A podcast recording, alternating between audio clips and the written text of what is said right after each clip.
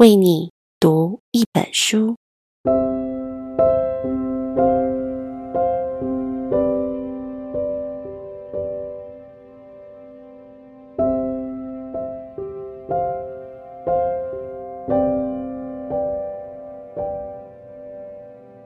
Hello，我是嘉芬。今天的你好吗？今天要为你读的是林夕的《写给每个人的书法课》。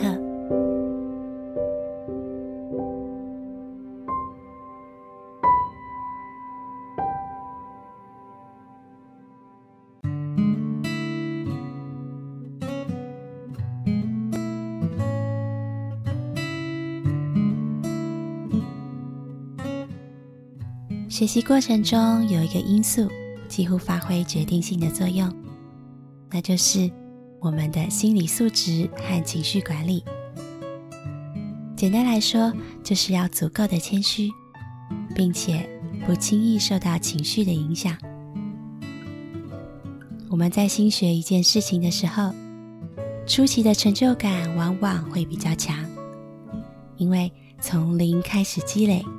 进步的增速会非常的显著，但是啊，到了一定的时期，从无到有的显著进步阶段过去之后，步伐一定会相对放慢了下来。大家可以观察一下家里小朋友的成长，两三岁的时候，学做任何事情都比较容易获得夸奖，但是随着他们不断的长大，比如说上了小学。面对着更高的要求和难度，就容易表现出能力不足，甚至被批评。但是从大的格局上来看，这些难度和批评，不也正说明了我们的进步吗？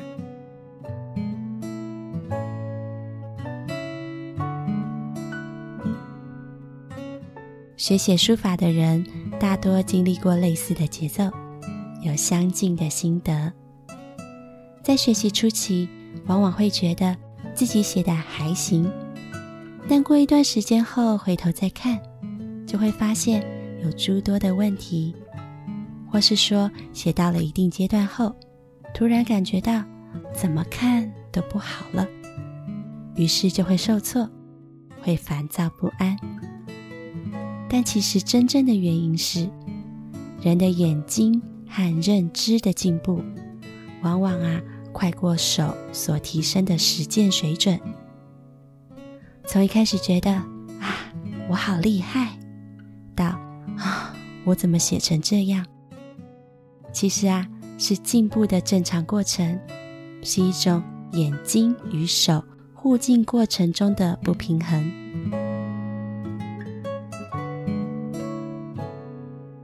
在学习的过程中，我们会听到来自外界的各种评价，有时候评价者可能并不是那么的客观，或是站在非常自我的立场上进行指点。但只要是不好的声音，或是与自己的想法相违背，都会令人感到不愉快。但跳脱出来想一想，这些声音从来就有啊。它们是人间百态中的一种自然构成，并不会因为我们做到了哪一步，做得好或做得坏，而就消失了。我们要面对各种情绪的干扰，许多状况看起来是负面的，但其实啊，常常是一种正常的状态。不管干扰来自于内部或是外部，它之所以会发挥作用。主要的原因，大概还是自己的得失心有一些重了，太在意眼前的进步和结果，对外面的声音也太过在乎了，因而忘了把学习这件事放到更长远的打算中来看待。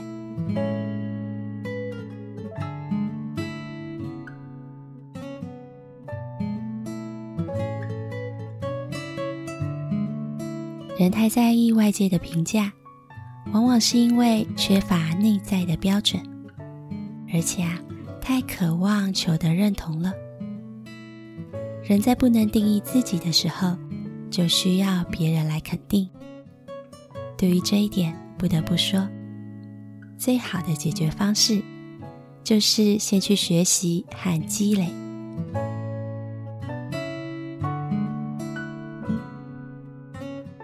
在这个过程中，不管是面对表扬或者是批评，都要记得保持一颗平常心。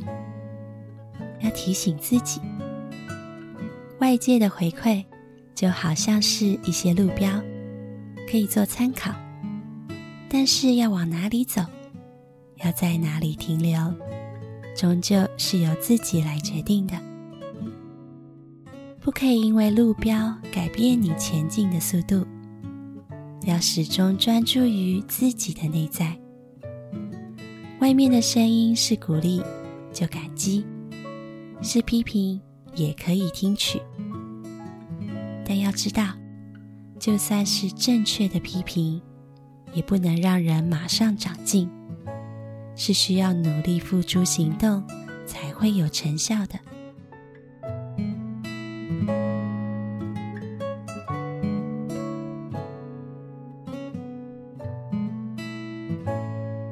所以，不管怎么样，对于情绪，不妨先放下，别为一些无谓的事情而停下脚步。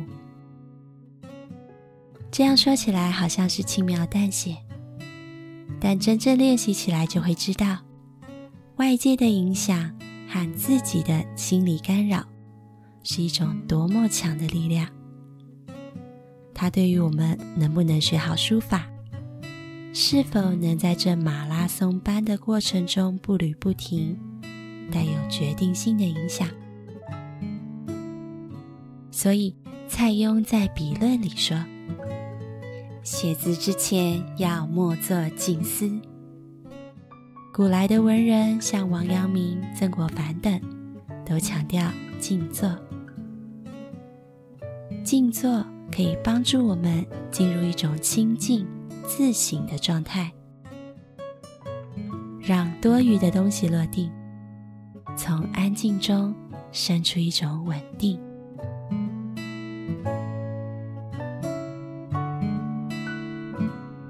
林散之说：“人生多苦难，有点艺术是安慰。”其实，古来至今，人们都对此深有所感，于是便有了张岱的那一句名言。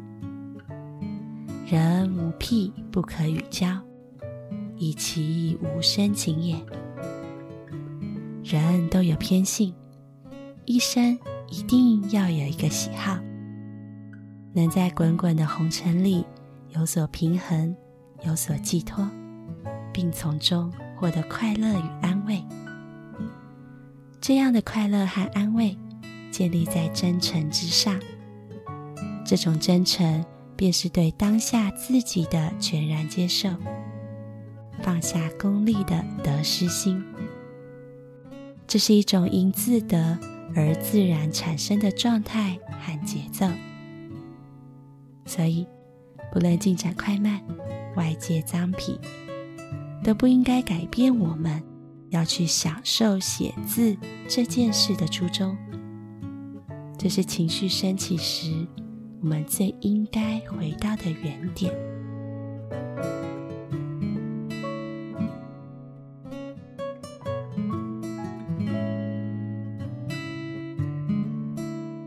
灵犀写给每个人的书法课。